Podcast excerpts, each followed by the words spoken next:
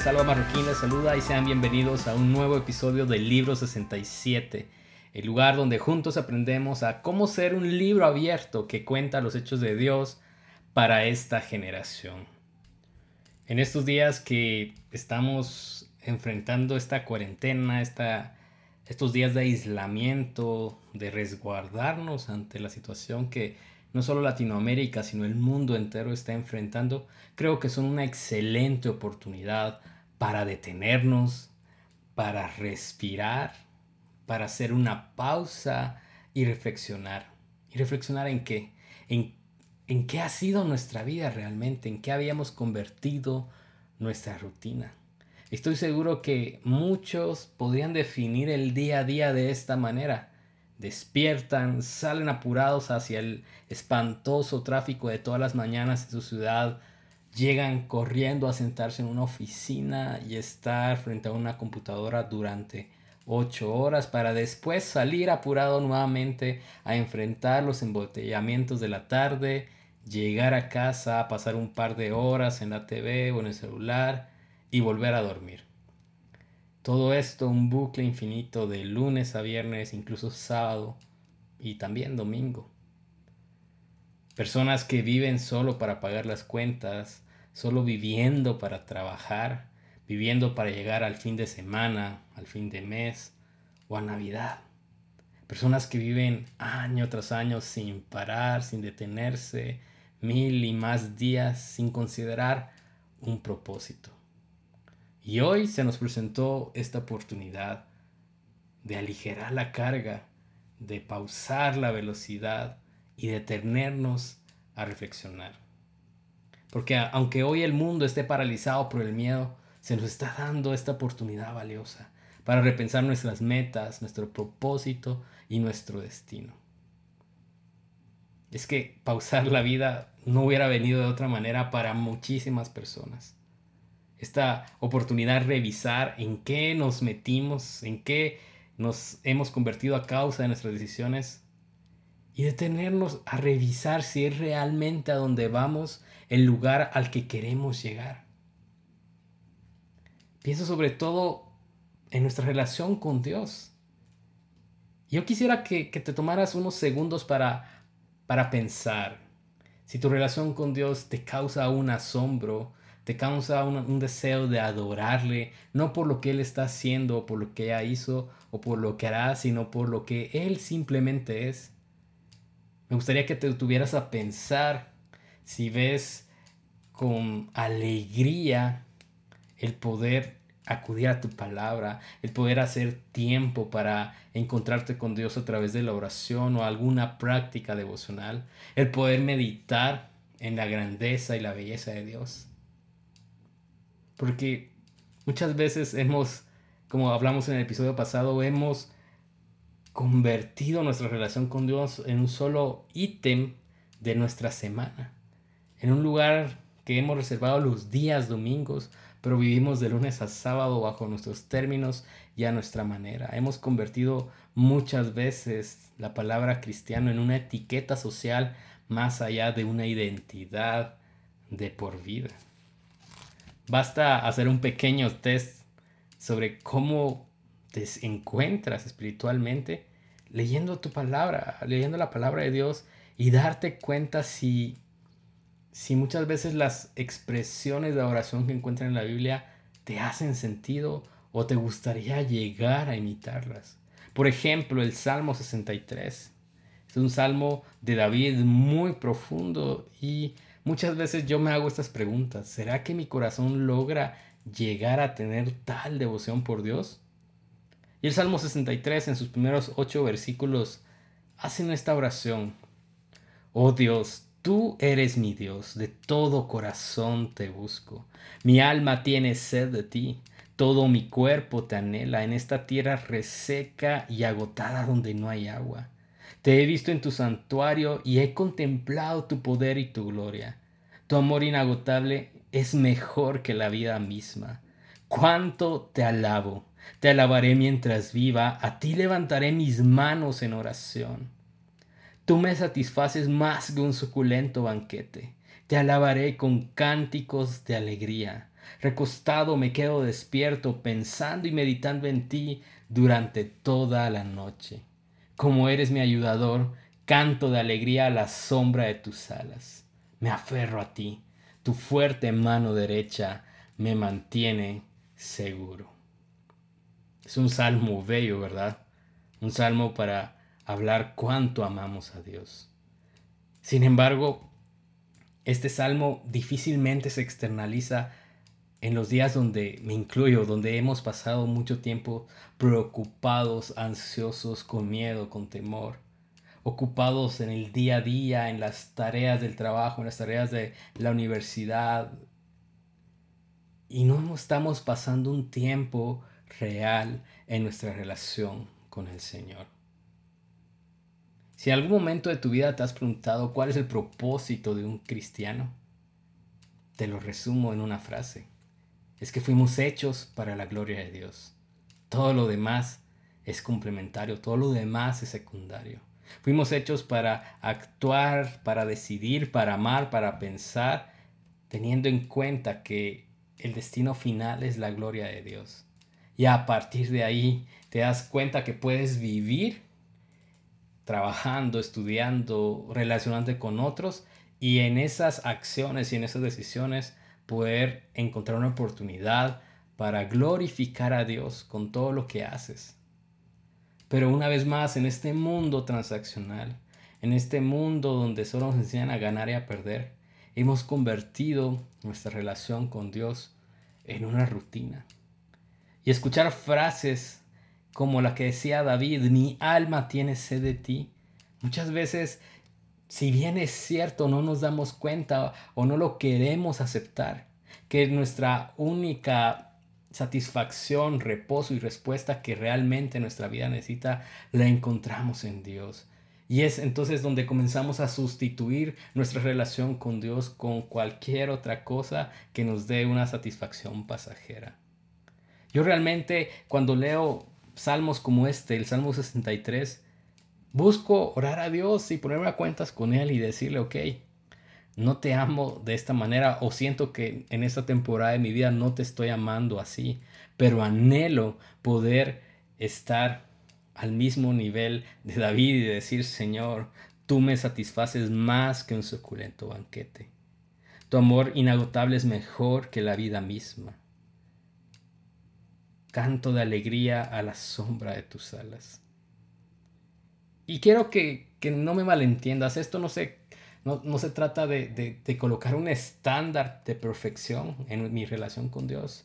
No se trata tampoco de, de hacer un conteo de obras para ver cuán bueno o malo eres, sino se trata de lo siguiente, de cuánto estoy siendo yo intencional para encontrarme con Dios todos los días de mi vida cuán intencional estoy siendo para encontrar un momento en determinada parte del día para detenerme, para pausarme y decir, ok, quiero profundizar en conocerte, Señor. Quiero profundizar en amarte. Quiero encontrar el camino por el cual tu Espíritu Santo me guía. Quiero adquirir sabiduría. Quiero adquirir amor por los demás a través de tu palabra. Esa intencionalidad, amigos, la hemos sustituido por hacer checks en nuestra lista de tareas. Preferimos vivir cumpliendo indicadores de éxito y eficiencia. Lastimosamente, nuestra relación con Dios no es algo transaccional en donde yo me porto bien y recibo de Dios, en donde si yo cumplo estaré cerca de Dios. No, es una relación natural que necesitamos buscar. Y ese es el gran problema, que como la relación natural con como cualquier otra relación de amor, requiere tiempo, esfuerzo, requiere un proceso. Cambiamos esto tan bello, tan grande y, y, sustituimos todo este proceso por cumplir ciertos estándares. Y por ejemplo, la relación con Dios la resumimos en, en escuchar música cristiana, pero sin una actitud de adoración en el corazón. hemos reducido los tiempos de oración a orar solo por los alimentos. Y a cambio, en vez de estar meditando en la palabra de Dios, pasando tiempo en oración, nos la pasamos preocupados, repensando soluciones humanas para nuestros grandes problemas. Cambiamos la lectura profunda en la Biblia por un versículo que leímos en el Facebook o un plan en YouVersion que simplemente le hacemos check para poder seguir con nuestra vida. Cambiamos el estar en la oración continua delante de Dios a estar ocupados en un servicio dentro de nuestra congregación y reducimos los tiempos con Dios a asistir a un templo dos horas y el resto de la semana nosotros decidimos lo que se debe hacer.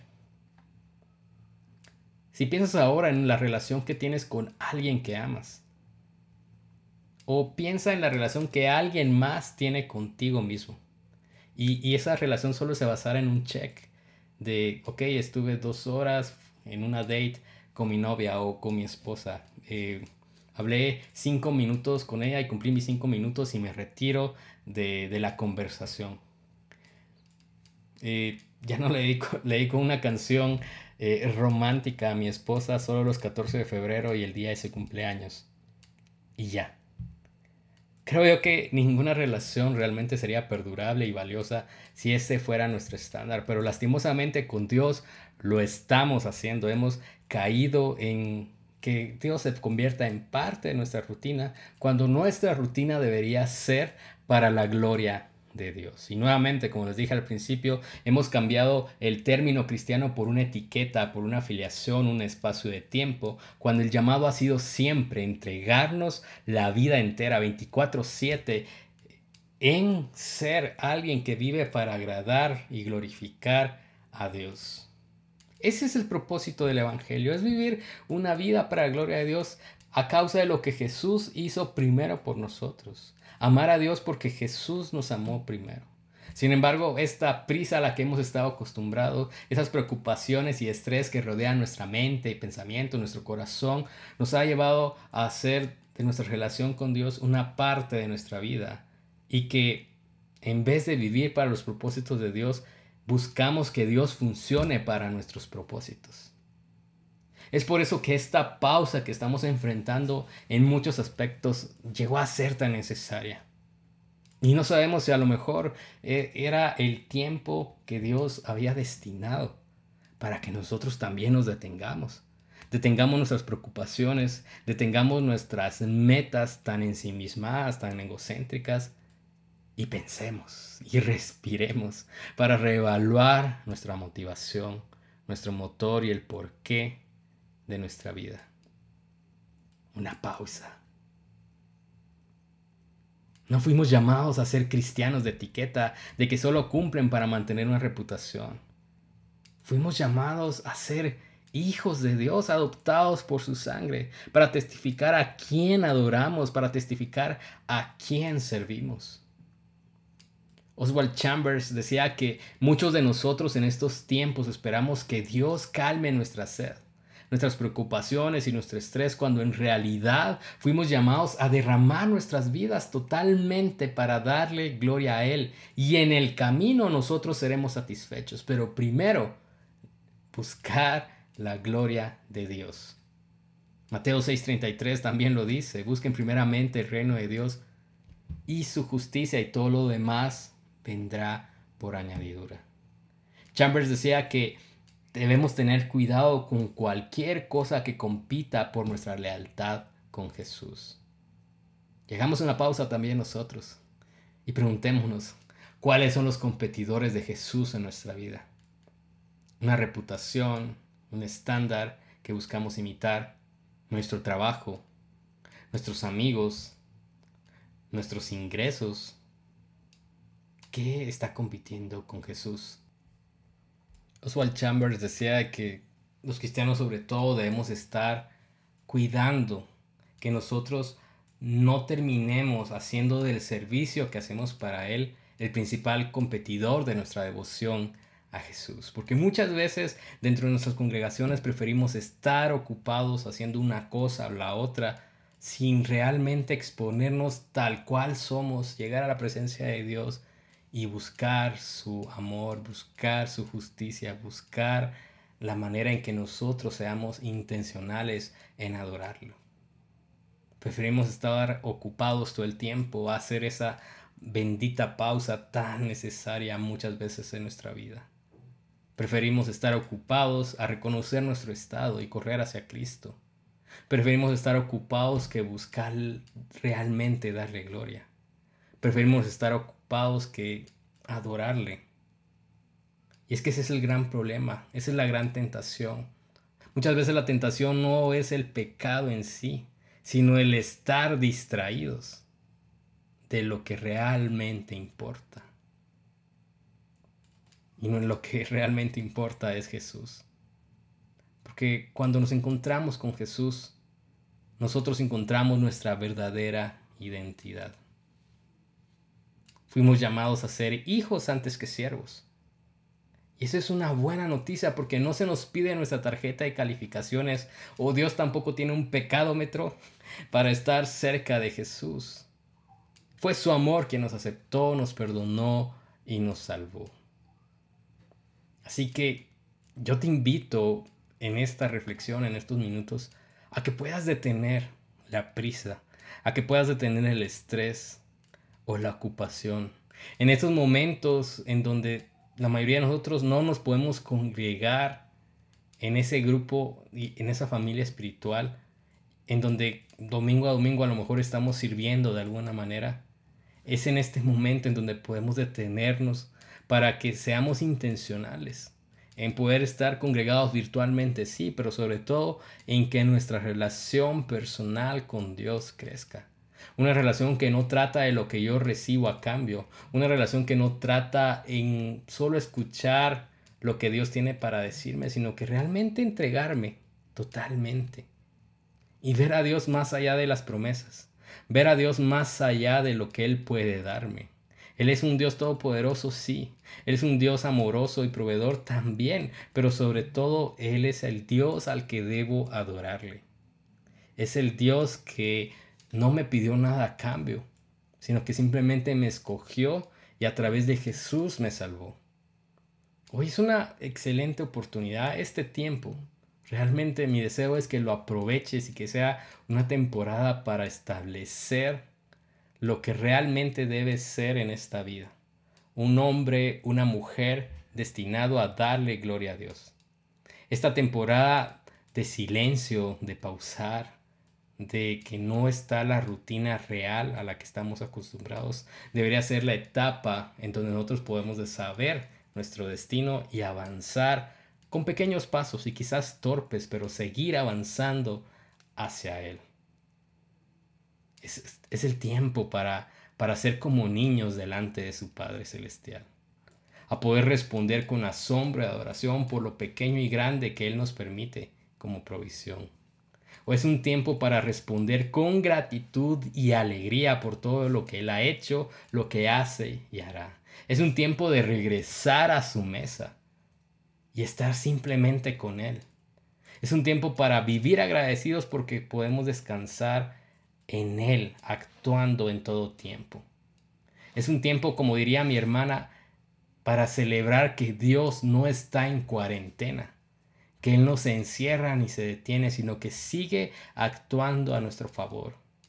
Es un tiempo para dejar de ser esos cristianos todos y reconocer nuestra necesidad de ser vaciados para que Él nos pueda llenar con lo correcto, con lo perfecto que es su amor.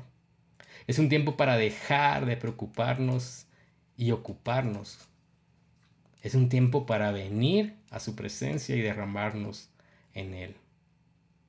Es un tiempo para cambiar ese vicio que muchos hemos tenido de que nuestra interacción con Dios se resume al tiempo que paso en servicio, al tiempo que paso ocupando mi mente en cosas cristianas, pero, pero no realmente en Él. Somos hijos antes que siervos, amigos. Somos amados antes que ser enviados. Su misión es importante, sí, pero antes es más importante tener un corazón humilde, un corazón de adorador, un corazón dispuesto a recibir y descansar en su presencia antes de ir y hacer. Es hora de que esta temporada en, la vida obligada en casi todo el mundo sea una temporada de hacer menos y de ser más. Es hora de hacer esa pausa tan necesaria para pensar y reenfocar nuestro camino. Y hay que hacerlo en el nombre de Jesús y para gloria de Dios. Y así, que Dios nos permita en su grande misericordia, en su perfecta gracia, tener un corazón que le anhele, que le adore y que sí, que le sirva y que actúe para Él, pero por las razones correctas. Un corazón que se asombre de la grandeza de Dios y que le adore, más allá de lo que por lo que ha recibido, más allá por las promesas cumplidas. Un corazón que le adore simplemente por lo que Dios es. Y así, como el Salmo 63, nosotros también podamos imitar en, en nuestra adoración como lo hizo David y poder decir, oh Dios, tú eres mi Dios, de todo corazón te busco, mi alma tiene sed de ti, todo mi cuerpo te anhela en esta tierra reseca y agotada donde no hay agua. Te he visto en tu santuario y he contemplado tu poder y tu gloria. Tu amor inagotable es mejor que la vida misma. Cuánto te alabo. Te alabaré mientras viva. A ti levantaré mis manos en oración. Tú me satisfaces más que un suculento banquete. Te alabaré con cánticos de alegría. Recostado, me quedo despierto pensando y meditando en ti durante la noche. Como eres mi ayudador, canto de alegría a la sombra de tus alas. Me aferro a ti. Tu fuerte mano derecha me mantiene seguro. Jesús, gracias. Gracias porque nos estás permitiendo hacer esta pausa. Gracias porque podemos descubrir cuán cerca o cuán lejos estamos de una actitud correcta para adorarte. Gracias porque podemos correr a ti y pedirte perdón y, llegar con un corazón arrepentido. Gracias porque tú todo lo haces nuevo. Y aun si hemos estado lejos de ti, hay fiesta en tu casa cada vez que regresamos y nos sentamos en tu mesa. Permítenos, Señor, llegar a ser esos adoradores en espíritu y en verdad. No queremos estar solo ocupados en tus propósitos. Queremos antes ser esos hijos que se saben amados y que te aman por quién eres tú. En el nombre de Jesús y para gloria de Dios. Amén.